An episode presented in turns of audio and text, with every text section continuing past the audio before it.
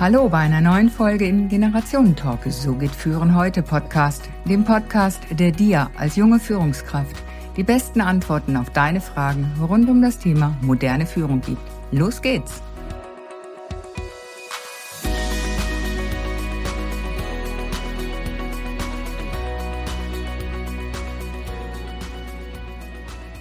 Hallo und herzlich willkommen noch einmal, Daniel Gemperle. Daniel, wir hatten ja schon vor wenigen Wochen miteinander gesprochen und hatten verabredet, das Gespräch heute fortzusetzen. Herzlichen Dank, dass du noch einmal bereit bist, unseren Zuhörern hier deine Impulse mitzugeben. Sehr gerne, Beate. Ja, wie schon gesagt, du 20 Jahre erfahren im Führen von Teams, sieben Jahre eigenes Unternehmen, Consulting-Unternehmen, fast sieben Jahre als Geschäftsführer der SVF, der Schweizerischen Vereinigung für Führungsausbildung, dazu dann fünf Jahrzehnte ungefähr, denke ich mal, Lebenserfahrung. Da sind wir ungefähr im gleichen Zeitraum. Genau, wir haben uns schon über das Thema Führen unterhalten. Daniel, mit deinem prall gefüllten Rucksack, ja, hast du natürlich vor gut zwei Jahrzehnten diesen Schritt vom Mitarbeiter zur Führungskraft gemacht. Nun läuft ja nicht immer alles gleich reibungslos, wenn wir Neues wagen. Was waren damals die Herausforderungen, vor denen du standest? Und wie bist du damit umgegangen? Eine der größten Herausforderungen, die ich erlebt habe in meiner ersten Führungsrolle, war, dass es ein Thema war, ein IT-basiertes Thema, wo ich selbst inhaltlich wenig sattelfest war. Ich, ich wusste grundlegend äh, wenig Detail, äh, ich hatte wenig Detailkenntnisse in, in Informatikbelangen. Ich wurde da quasi dazu abdelegiert, die Führung dieses Teams zu übernehmen, äh, weil ich sprachliche Voraussetzungen hatte. Es war ein mehrsprachiges äh, Team, das ich da führte, Französisch, Englisch und Deutsch. Und ich glaube, das war so mehr äh, aus der Not geboren äh, in, in, in, der Unternehmung, in der ich damals tätig war. Das war eine Großbank, äh, dass man einfach keinen hatte, der die Sprache besser konnte als ich. Also ha habe ich die Führungsrolle übernommen und ich musste mich dann wirklich zuerst minutiös in die Details einarbeiten. Was führe ich denn da für Leute? Das waren Informatiker, das waren Business Analysten und äh, ja, ich selbst war Studienabgänger mit äh, einem eher bescheidenen äh, ja, Informatikwissen.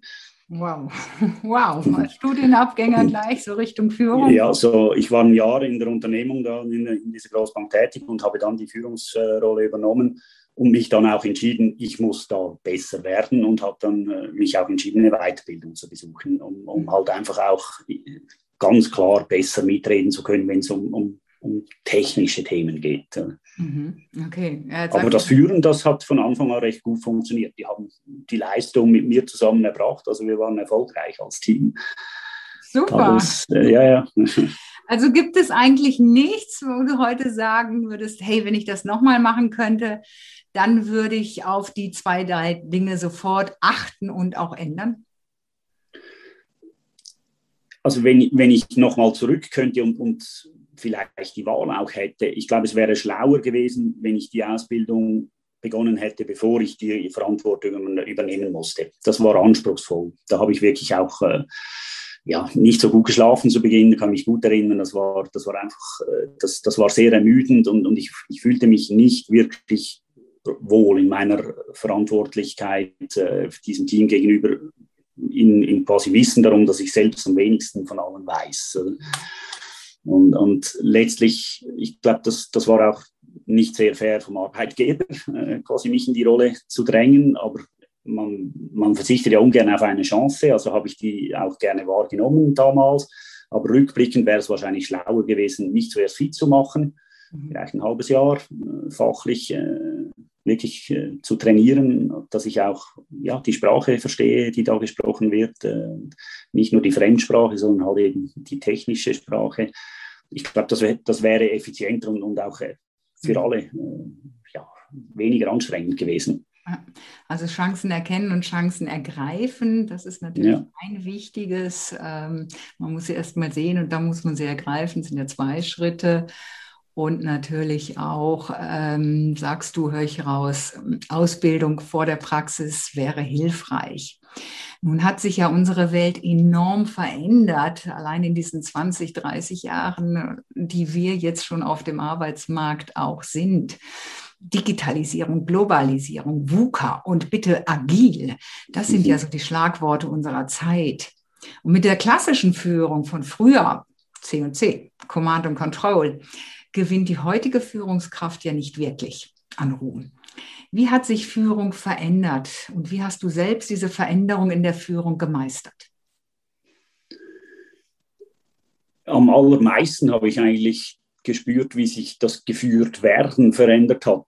Ich glaube, ich habe meinen Stil schon relativ früh gefunden. Ich, ich würde mein, sagen, dass ich meine, mein eigenes Führungsverhalten angepasst, aber nicht völlig verändern musste. Aber ich, ich spüre es im geführt werden von meinen vorgesetzten Stellen. Da hat sich, da hat sich schon auch etwas getan. Also das, das Direktive, das Command and Control, wie du vorhin erwähnt hast, das war zu Beginn gang und gäbe, das war Standard.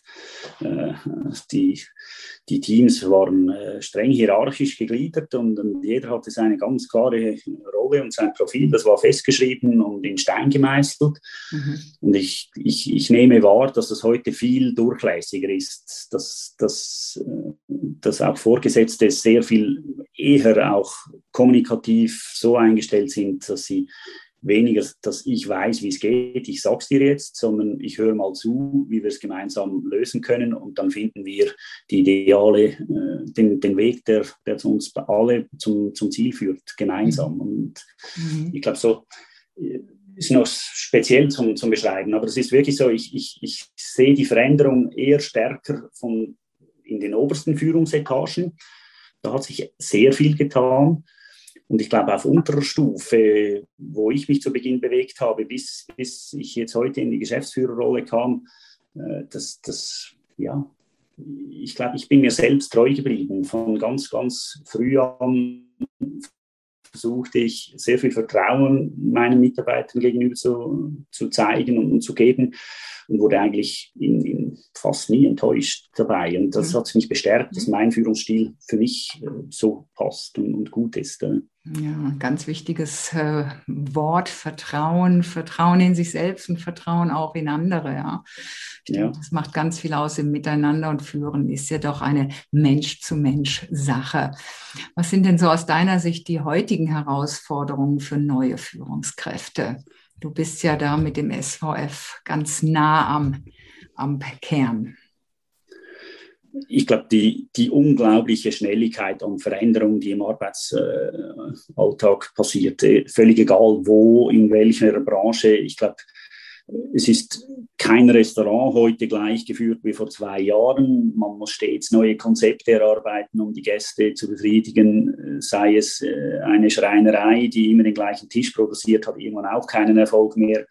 Wie, wie bringe ich meine Leute dazu, mit dem, mit dem steten Wandel an Bedürfnissen in der Gesellschaft Schritt zu halten und selbst mir treu zu bleiben als Führungsperson und, und halt letztlich auch unternehmerischen Erfolg äh, zu erzielen. Das äh, hängt ja Schluss am Ende alles davon ab. Wenn, wenn die Unternehmung keinen Erfolg hat, nachhaltig, dann wird es irgendwann schwierig. Dann braucht es irgendwann auch keine Führungskraft dann mehr. Dann braucht es weder die Führungskräfte noch die Mitarbeiter, das wollen wir alle nicht. Und ich glaube, die Herausforderung, die, die, die, Schnelligkeit an Veränderungen, es ist nicht nur die technologische und, und, digitale Veränderung, die im Moment in aller Munde ist, sondern halt eben auch die, die Bedürfnisse, die sehr viel schneller äh, überall weltweit äh, kursieren, weil man halt äh, mit, mit den neuen Medien, die konsumiert werden, auf ganz andere Weise als früher sehr viel schneller Trends irgendwo neu platziert und, und Bedürfnisse auch kreiert, die mhm. so äh, früher viel, viel länger brauchten, bis sie irgendwo in einem neuen äh, Wirtschaftsraum auch Fuß fassen konnten. Mhm. Ja, die Schnelllebigkeit ist, ist enorm. Ne? Ja, also ich, ich denke, das, das ist die ganz große Herausforderung für die, für die mhm. jungen Führungsleute. Mhm. Welche Kompetenzen und Fähigkeiten sollten äh, Führungskräfte denn dann unbedingt mitbringen? Welche drei konkreten Tipps hast du da für sie?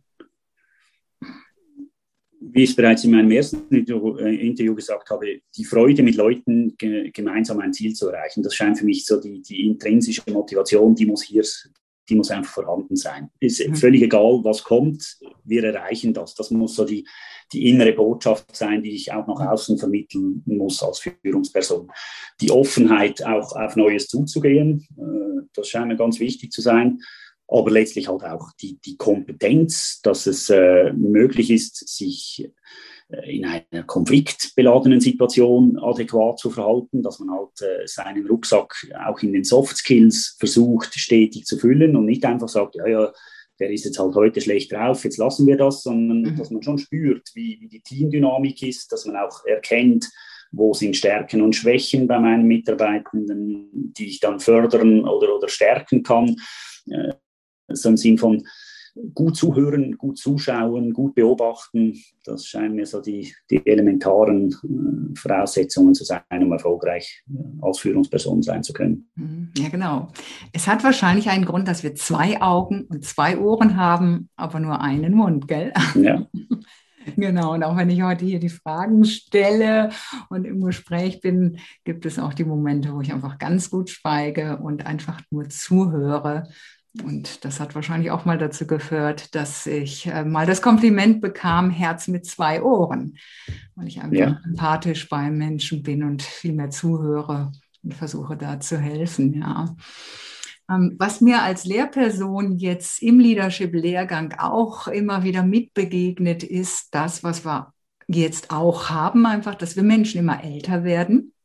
Einige einfach auch über das Rentenalter hinaus im ähm, Arbeitsmarkt bleiben und wir somit ja vier Generationen fast auf dem Arbeitsmarkt haben, vom Babyboomer noch.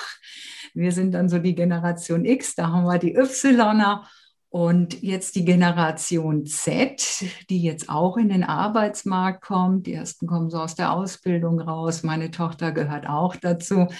Ja, und was bedeutet das denn jetzt für eine junge Führungskraft, die so irgendwo Anfang, Mitte, Ende 20 ist, im Hinblick auf diesen Generationenmix im Unternehmen mit ihrem unterschiedlichen Werteverständnis, was, was wir ja so haben in den Generationen? Ich glaube, das ist eine weitere wirklich große Herausforderung nebst dem steten Wandel und dem, dem der Schnelllebigkeit, äh, mit der Sie äh, konfrontiert sind und das ist wahrscheinlich etwas vom Schwierigsten als solches, äh, mit dem umzugehen. Da gibt es auch nicht das Patentrezept meiner Ansicht nach, äh, wie man das machen muss. Äh, weil man muss sich vorstellen, äh, gerade in unserer Organisation, unsere Expertinnen und Experten, die bewegen sich äh, im, im, im, Alter zwischen, ich sage jetzt 35 bis 70. Also durchaus eben auch äh, über mehrere Generationen. Mhm. Und wir versuchen stets Teams zu bilden, die halt erfahren, weniger erfahren, äh, aus, aus verschiedenen Lebenssituationen und Bereichen, äh, mit, mit verschiedenen Werten und, und, und, ja, und, und Erfahrungen zusammenzutun. Und, und wir stellen fest, das gibt die besten Resultate. Man muss den Mut haben, halt äh, irgendwo Konventionen aufzubrechen und halt mal einen durchaus sehr erfahrenen Mitarbeiter mit einem ganz jungen Mitarbeiter zusammenzutun in einem Team und gemeinsam nach Lösungen zu suchen, ich glaube, das gibt, das gibt ja, frische, neue, unkonventionelle Geschichten. Mhm. Aber was jetzt hier das Patentrezept ist, wie ich als Führungsperson darauf reagieren muss, weil man spürt, es gibt ganz unterschiedliche, die, die Work-Lifetime-Balance, das ist ein Thema, das bei Jungen sehr viel stärker ausgeprägt, auch, auch angesprochen und, und, und äh, ja, verlangt wird äh, als jetzt von der klassischen Ü50-Generation, die, die arbeiten einfach in aller Regel, oder? Mhm. Es ist so, äh, und, und das soll nicht negativ sein. Also man darf durchaus mhm. eben auch sich äußern und zu sagen, hey, ich bin nicht bereit, 24 Stunden immer erreichbar zu sein. Ich bin mhm. jetzt mal weg. Mhm. Und das zu erleben und dann zu merken, hey, das tut einem selbst ja gut, einfach mal weg zu sein und, nicht erreichbar und nicht permanent äh, immer Leistung, Leistung, Leistung, sondern halt auch mal zu sagen, das ist jetzt gut, ich habe jetzt mhm. mein Ziel erreicht für heute, jetzt gehe ich nach Hause. Und, und solche Erfahrungen sind, glaube ich, für, auch für, für ja, die Generation, die es vielleicht ein bisschen weniger erlebt hat, dass man auch darauf Wert legen sollte, durchaus mhm. spannend, äh, das wahrzunehmen. So nehme ich es persönlich wahr, aber ich mhm. denke, das, das wäre so ein Tipp, den ich mitgeben würde, wenn, wenn ich als junge Führungsperson jetzt neu einsteigen würde. Halt nicht einfach nur immer eine Lösung ist die richtige, sondern möglichst viele Ideen und, und, und Feedbacks einzuholen und, und versuchen, so einen, einen goldenen Mittelweg zu suchen. Im Sinne von viele Wege führen nach Rom gibt es ja. auch da sicher viele Lösungen. Es muss einfach nachher funktionieren in der Praxis. Das ist das Entscheidende. Und mit diesen Generationen, das, das will ich ja auch nicht im Sinne von Schubladisierungen. Und du bist jetzt Generation X oder Y und damit bist du so und so. Das ist ja nur eine ganz grobe Einteilung für mich. Ähm, in, in einen Zeitraum, in dem der Mensch geboren ist. Letztlich ist ja dann auch noch entscheidend, in welcher Umgebung ist der Mensch dann auch aufgewachsen, wie wurde er geprägt, welche Erlebnisse hatte er, die ihn geprägt haben und wie ist er von der Persönlichkeit her. Wir wissen, der eine 30-Jährige wirkt dann einfach schon mal äh, wie andere mit 50, ja, und der 50-Jährige wirkt wie, wie 35, sage ich jetzt einfach mal. Und äh, das ist einfach dann ja auch noch eine Sache der Persönlichkeit. Aber ganz klar, in dieser schnelllebigen Zeit sind natürlich diese Generationen einfach, die ja an der Entwicklung der Zeit auch ausgemacht wurden, einfach unterschiedlich geprägt worden. Und somit ist es so eine ganz grobe Richtung einfach. Und ich finde das Thema insofern dann auch schon spannend, weil ich selbst okay. hier jetzt auch mit drei Generationen zu tun habe. Und ich selbst finde es einfach mega spannend, ja, und merke, ähm, meine Kinder halten mich jung. Ähm, der Umgang mit den vielen Teilnehmenden und Coaches, die ich habe aus unterschiedlichsten Altersklassen, mich hält das jung und es gibt mir einen wahnsinnig großen Horizont einfach in der Arbeit. Ja, absolut. Und, und ich glaube, die, die verschiedenen Werthaltungen, die man spürt in verschiedenen Generationen, da gibt es schon Muster oder, oder so äh, mhm. vergleichbare Sachen. Und das ist das Spannende. Es gibt ja nicht eine, die gut ist, sondern das Gute ist, dass es ganz verschiedene gibt. Ja, und genau. das auch zu erkennen und, und, und das auch äh, durchaus äh, einzufordern und zu sagen, das ist richtig, dass du es nicht gleich machst, wie wir es vor 40 oder 30 Jahren gemacht mhm. haben, weil sonst wären wir äh, immer noch in der Höhle, wenn immer alles gleich geblieben wäre. Oder? Also man muss zwischendurch Muster verlassen und Konventionen brechen und, und was Neues probieren, sonst äh, ja, kommt die Entwicklung nicht voran. Ne? Ja, ja, das sehe ich genauso. Du hast ja schon angesprochen, Ausbildung, das wäre damals so etwas gewesen, was du vor der Führungsrolle hättest machen sollen. Der, die SVF engagiert sich ja nun für eine zeitgemäße Ausbildung von Führungskräften. Der Vorstand der SVF der Vorstand führt die SVF in strategischen und konzeptionellen Belangen, unterstützt durch den Beirat, ähm, die Qualitätssicherungs- und die Qualitätssicherungskommission halt in allen Fragen rund um die Ausbildung und Prüfungskonzepte. Und im Beirat sind ja auch Personen aus Wirtschaft, Wissenschaft und Politik vertreten, also breit gefächert. VUCA ist die Arbeitswelt ja nun schon seit ein paar Jahren. Das ist ja jetzt nicht mehr ganz neu. Aber jetzt gerade in den letzten anderthalb Jahren ist viel passiert in unser aller Leben. Die Mitarbeitenden sind im Homeoffice. Manche kehren jetzt langsam wieder zurück und haben eine neue Herausforderung mit dem Zurückkommen. Führung findet oftmals nur virtuell statt. Ausbildung, habe ich selbst erlebt, ist einfach online. Ja, was bedeutet das aus Sicht des SVS für die Führung? Ich glaube, Führung als solches wird viel breiter gefasst in Zukunft. Führung ist nicht einfach eine Person, die hinsteht und, wie ich schon mal gesagt habe, alles besser weiß als alle anderen, sondern Führung wird wahrscheinlich viel mehr äh, gemeinsam Erfolg haben, äh, definiert werden künftig. Das heißt, dass halt verschiedene Fähigkeiten im Team zu verschiedenen Zeiten zu Führungsrollen werden. Das heißt, das äh, durchspricht die klassischen Muster, einer ist der Chef, alle anderen sind die Untergebenen, mhm. sondern dass es viel mehr durchmischte, volatile Organisationsformen geben wird. Wie sich das dann auf, auf die Ausbildung als solches auswirkt, ich glaube, das ist ein bisschen früh noch äh, Kaffeesatz zu lesen, ob das das wäre jetzt aber meine nächste Frage, genau. lieber Daniel. Ja, ja. Die, die SVF schreibt sich auf die Fahnen, führen ist lernbar. Das ist so ein Credo, das ich sehr stark auch unterstütze.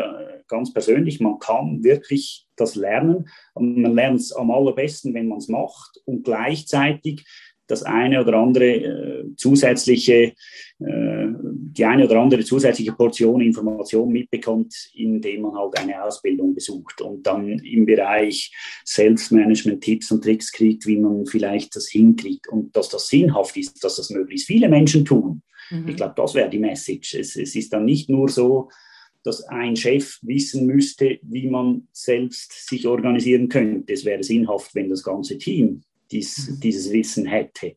In, mhm. in, dem Sinne, dass eben jeder einmal in eine Rolle kommt, wo er Verantwortung übernehmen muss für ein Thema, für einen Bereich, für, für äh, die Entwicklung eines Produktes, was immer, dass, dass die klassische Führungsrolle eben aufgebrochen wird und viel mhm. mehr Menschen am Führungsprozess teilhaben und dementsprechend auch viel mehr Menschen äh, das Wissen haben sollten, wie man einigermaßen erfolgsversprechend führen könnte. Naja, und bevor ich andere führen will, darf, möchte, wie auch immer, Führung fängt mit Selbstführung an. Ja. ja. Da gehört es einfach erstmal dazu, sich selbst zu kennen und ähm, sein eigenes Drahtmesser zu haben, bevor ich dann mit anderen in Führung gehe. Und ich denke auch, da wird sich der Markt, diese Rolle Führung wird sich einfach auflösen, aufbrechen und ähm, verändern im Hinblick, dass jeder mal irgendwie in so einer Führung kommen kann. Wir gehen viel mehr in Projektarbeiten und gar nicht mehr in diesen klassischen alten Anstellungsmodellen ja auch. Definitiv. Und, und ich meine, wir stellen fest und beobachten zu unserer großen Freude, dass wir unheimlichen Zuspruch, Zuspruch haben in, in den letzten drei Jahren wirklich massiv äh, mehr Teilnehmende in den Leadership-Kursen und letztlich an den Leadership-Prüfungen. Die Steigerung ist wirklich äh, exorbitant und mhm. ich glaube, ein Trend daraus könnte wirklich sein, dass es halt eben mehr Leute anspricht, die jetzt noch nicht in der klassischen Führungsverantwortung stehen und, und Teamleiter äh, auf, auf der Visitenkarte steht, sondern die halt einfach sehen, es hilft mir, mich selbst besser zu managen und, und zu, zu, zu, kennen und, und mit Situationen umzugehen und Erfolg zu haben, wenn ich im Bereich äh, Soft Skills und Leadership äh, meine Kenntnisse erweitere. Mhm. Das erlebe ich ja selbst in den, in den Modulen, dass da viele junge Menschen, wirklich junge Menschen sind, die entweder erst mal so eine Rolle anstreben, mal in eine Führung irgendwo zu gehen oder wirklich noch am Anfang sind auch sagen, hey, da kriege ich mal erstmal Rüstzeug. Aber wie wird sich denn die Ausbildung der Führungskräfte verändern? Können wir doch vielleicht mal so einen kleinen Blick in die Glaskugel werfen. Weil diese alte Normalität, die wird ja nicht mehr zurückkommen. Wir haben eine neue äh, Umgebung, noch keine Normalität. Was ist schon normal? Ja, also ich glaube, ein Großteil, was sich wirklich nachhaltig verändern wird, ist, dass wesentliche Elemente der Ausbildung nicht mehr in einem Klassenzimmer im klassischen Sinne stattfinden werden, sondern entweder direkt am Arbeitsplatz, also Training on the Job und da steht einer nebendran, der halt dann das Ganze noch so ein bisschen koordiniert und, und mhm. coacht.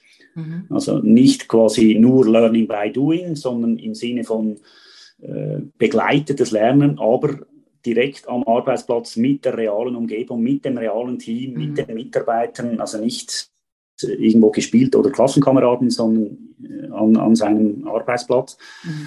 Oder halt vielmehr auch zu Zeiten, wo es für den Kandidaten am idealsten ist. Nicht klassisch äh, in eine Schule gehen und am Abend um, um sechs nach einem vollen Arbeitstag noch drei Stunden irgendwo äh, Selbstmanagement äh, oder Konfliktmanagement doziert bekommen, mhm. sondern ich schaue mir ein Video on YouTube äh, an und bekomme die Lerninhalte so vermittelt. Ich tausche mich mit Peers aus. Ich, ich, ich habe eine App, die mich dabei unterstützt, Fragen zu platzieren und, und gezielte Antworten zu kriegen.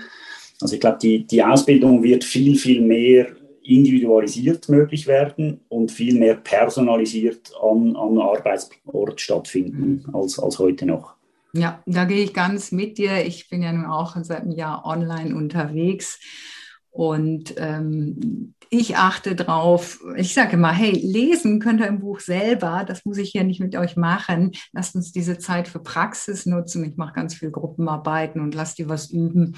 Und das kommt meist auch gut an bei den, äh, bei den Studierenden. Ja, das macht dann auch wirklich Spaß und das ist lebendig und das geht dann halt auch noch nach, nach einem Arbeitstag am Abend. Und dann können auch die drei Stunden noch relativ schnell vorbeigehen. Genau. Definitiv. Und ich glaube, was wir wirklich auch beobachten, ist, dass sich äh, die, die, die Resultate, die unsere Kandidaten an den Prüfungen dann erzielen, mhm. in keinster Weise irgendwo abweichen von, von vor fünf Jahren. Also wo dann quasi die Ausbildung immer noch zu 90 Prozent klassisch äh, bei mhm. den äh, standardisierten Schulen äh, stattfand. Also das, das ändert in der Qualität, die die Kandidatinnen und Kandidaten an den Tag legen, nicht die neuen Formen. Im Gegenteil, ich glaube, die, die sind offener für, für Ideen. Wahrscheinlich gibt es auch Grenzen, wie man dann die Individualisierung noch weiter vorantreiben kann. Irgendwo braucht es dann halt wahrscheinlich doch auch mal noch den persönlichen Austausch im Klassenzimmer für einzelne Themen. Mhm. Und ich glaube, das wird sich noch herausschälen müssen, wo wo liegt die Individualisierung und, und, die Dezentralisierung und die Digitalisierung, wo sind da die Grenzen und wo braucht es halt wieder ganz klassisch mal zu vier zusammensitzen und über ein Thema zu brüten und dann einen Vortrag halt auch mal zu präsentieren vor Live-Publikum und nicht mhm. virtuell online. Ja. Das sind Themen, ich glaube, da, da, werden sich die Schulen ja, irgendwo bewegen und, und, und Erfahrungen sammeln und mhm. positionieren. Und vielleicht wird die Vielfalt einfach auch größer. Vielleicht spricht man die einen Kandidaten durchaus immer noch deutlich mehr an, wenn viel, viel Unterricht äh, schulbasiert stattfindet. Das mhm. hat ein bisschen auch mit Selbstdisziplin ja zu tun. Also wenn ich weiß, ich gehe heute Abend in den Unterricht, dann mache ich es dann auch und, und mhm. dann findet er auch statt. Und wenn ich alles online selbstbestimmt äh, durchführen kann zu der Zeit, zu der ich es möchte, kann sie auch mal vergessen gehen oder gerade was Wichtigeres noch äh, vorne mhm. reinkommen. Also das, das sind so Dinge, ich glaube, da, da, wird sich die ganze Gesellschaft auch völlig neu positionieren mhm. in, in, ganz verschiedenen Bereichen, nicht nur jetzt in Bildung. Mhm, ja, denke ich auch. Und da sind wir wieder beim Thema Selbstführung, ja, was mhm. als vor der Führung einfach kommt. Erlaube mir noch eine letzte Frage, Daniel. Ähm, wenn wir jetzt darüber sprechen, die Entwicklung, der Blick in die Glaskugel, äh, was bedeutet das denn für die Anbieter dieser Leadership-Ausbildung und auch für die Lehrpersonen? Auf was achtet ihr als SVF auch drauf? Welche ich Kompetenzen glaub, das, müssen die mitbringen? Ja, also wo wir wirklich stark Wert darauf legen, ist, dass wir versuchen, so wenig wie möglich in die in die Unterrichtsgestaltung und Unterrichtsform einzugreifen als SVF. Wir wollen nicht äh, vorgeben, was ist richtig und was ist falsch. Das, was ich vorhin erwähnt habe, mit klar erkennbar, dass der Trend in, in individualisierte und digitalisierte Ausbildungsformen geht, das scheint für mich im Moment unaufhaltsam zu sein, dass sich diese mhm. Entwicklung weiter fortsetzen wird. Mhm. Aber eben in welche Richtung sie geht, möchten nicht wir als SVF vorgeben, zwangsweise, mhm. sondern wir achten sehr stark darauf, dass wir die, die, die Kompetenzen, die wir erwarten, die ein, eine künftige Führungsperson zeigen muss, dass wir die nachhaltig definieren und, und eigentlich so wenig wie möglich stetig ändern. Ich glaube, mhm. da versuchen wir die Konstante in der ganzen Veränderung zu bleiben, indem wir mhm. sagen, Leadership-Themen sind wahrscheinlich auch in zehn Jahren im Wesentlichen noch die gleichen wie heute man muss auch in zehn Jahren noch in der Lage sein, sein eigenes Tun und Verhalten zu reflektieren. Man muss auch dann noch organisiert sein. Man muss auch dann noch in der Lage sein, Konflikte zu bewältigen, mal mhm. irgendwo hinzustehen und eine Präsentation vor Leuten zu halten, dass die auch verstanden und, und erkannt wird, was die Inhalte sein sollen. Also ich denke, hier, das, das reflektieren wir regelmäßig in, in Qualitätssicherungskommission, Vorstand und Beirat und, und es kommt fast jedes Mal, wenn man das tut, wieder das Fazit, die, die Grundvoraussetzungen an Führungspersönlichkeiten bleiben mit Nuancen logischerweise über längere Zeit mit Sicherheit noch gleich. Sie müssen noch zusätzliche Fähigkeiten haben und einen Computer bedienen und äh, äh ein, ein Meeting online durchzuführen oder vielleicht sogar hybrid. Die einen sind im Sitzungszimmer, die anderen zu Hause. Alles für mich keine grundsätzlich komplett andere Art zu führen, als wenn jetzt alle im Raum sitzen. Der eine ist mhm. einfach am Bildschirm. ja. zwischendurch nicht, dann muss er vielleicht schnell äh, Kinder auf die Seite äh, schicken und dann ist ja. das auch okay. Oder? Also ich glaube, es, es, braucht einfach vielleicht ein bisschen Mut, auch flexibler zu sein in Zukunft. Das mhm. könnte sein. Sicher das ganze Thema, die Nachhaltigkeit wird deutlich mehr eine Rolle spielen. Das mhm. sind wir uns bewusst, dass das ein Thema sein könnte, das auch in die, in die Weiterentwicklung unserer Module noch einfließen könnte. Mhm. Im Bereich Management haben wir das bereits ein bisschen versucht und das, das sehen wir so als, als nächste Baustelle vielleicht auch in den Leadership-Modulen, dass das, das, das Verhalten als Unternehmen, als Person, als, als verantwortliche Teamführungsperson halt auch die, die Nachhaltigkeitsgedanken stetig äh, ja, bewusst im Vordergrund stehen sollten. Mhm. Das sind so, aber das sind eher so im Moment, ich sage mal so einzelne Themen und, und das ganz Große möchten wir eigentlich so stehen lassen, wie es heute ist. Das mhm. ist so ein bisschen unser Credo. Okay, ja, danke für diese Ausführungen. Im, Im, Fazit höre ich daraus, Kern der Sache beim Führen ist immer noch, wir sind Menschen, wir bleiben Menschen und lass uns menschlich miteinander begegnen definitiv. Vielen, vielen Dank, lieber Daniel, für deine umfangreichen Antworten und Einblicke in deine Erfahrungen mit Führen und auch als Prüfungsleiter und Geschäftsstellenleiter der SVF. Ich würde sagen, nach diesem Blick in die Glaskugel, lass uns im Gespräch bleiben, lass uns vielleicht in einem Jahr oder so nochmal darüber sprechen, wie sich das Ganze entwickelt hat. Ich denke, unsere Zuhörer sind gespannt und freuen sich dann auf die Fortsetzung. Vielen herzlichen Dank, Daniel. Danke auch, Beate.